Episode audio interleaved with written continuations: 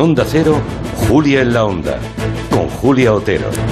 Bueno, eso fue noticia de ayer, ya lo contamos aquí, que Carla Antonelli, la histórica activista que fue la primera diputada trans de España, presentó su baja de militancia del Partido Socialista. Pese a ser socialista de corazón, ha dicho, lo hizo ayer en protesta contra el nuevo retraso en la tramitación de la ley trans, una ampliación de plazo que Partido Socialista y Partido Popular han pactado para poder estudiar detenidamente las enmiendas parciales a esa ley. Es importante destacar que han sido rechazadas las enmiendas a la totalidad.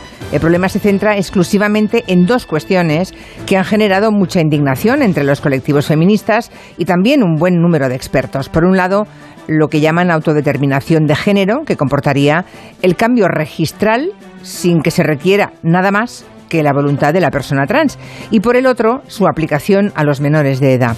Acudir a tratamientos hormonales, dicen los expertos, incluso quirúrgicos en la adolescencia, puede tener efectos devastadores para toda la vida, decididos además en una etapa, en un momento de la vida, la adolescencia, en la que la incertidumbre es habitual compañera de viaje. En fin, que vamos a debatir sobre la situación de esta ley y la revuelta dentro del propio socialismo.